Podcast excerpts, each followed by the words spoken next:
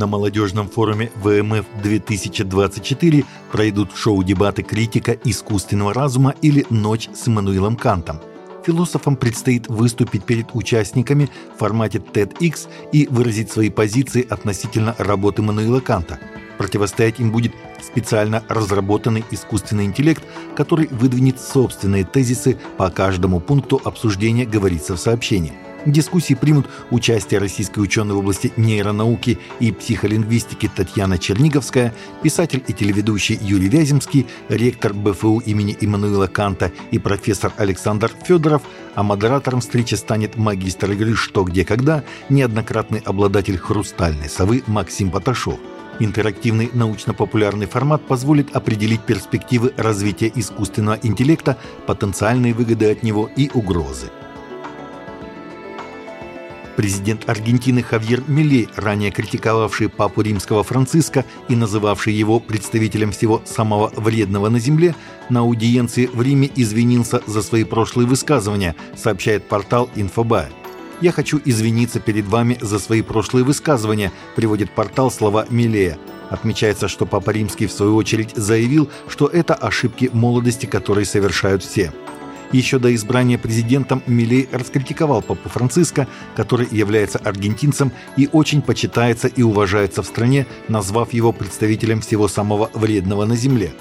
А один из советников Милея, Альберто Бенегас Линч, и вовсе предлагал разорвать отношения с Ватиканом – Позднее, уже будучи президентом, Милей заявил, что изменил риторику в отношении папы, потому что теперь он выполняет функции лидера для всех аргентинцев, и вопросы, связанные с его восприятием, удачным или нет, не должны мешать интересам жителей Аргентины.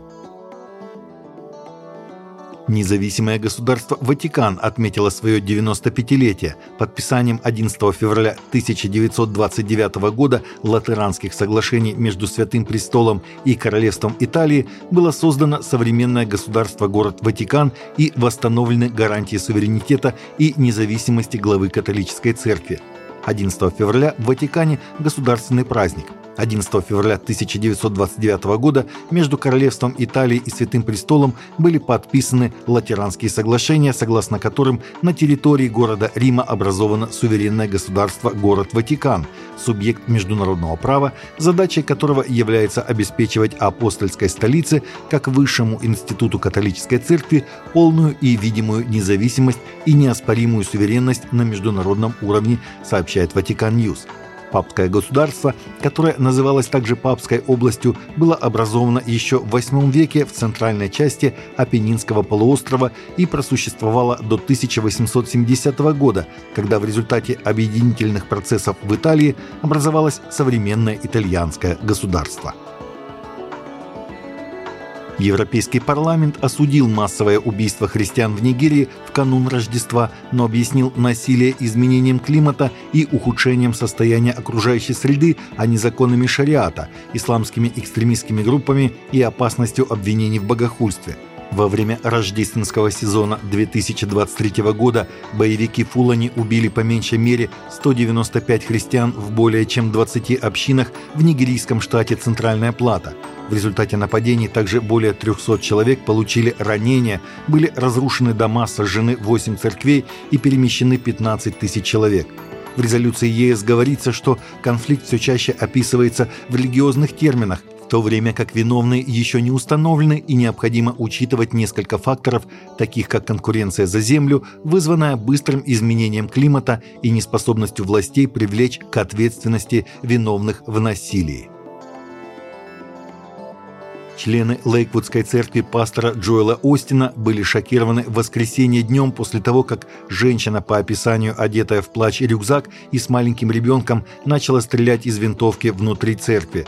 Она была застрелена двумя офицерами, находившимися не при исполнении служебных обязанностей. Женщина, личность которой не установлена, но по описанию ей от 30 до 35 лет, вошла в церковь в Хьюстоне незадолго до начала испаноязычной службы в 14.00, с ней был четырехлетний ребенок. Начальник полиции Хьюстона Трой Финнер заявил во время воскресной пресс-конференции, что двое офицеров, находившихся не при исполнении служебных обязанностей, комиссионер по продаже алкогольных напитков в Техасе и сотрудник департамента полиции Хьюстона застрелили вооруженную женщину.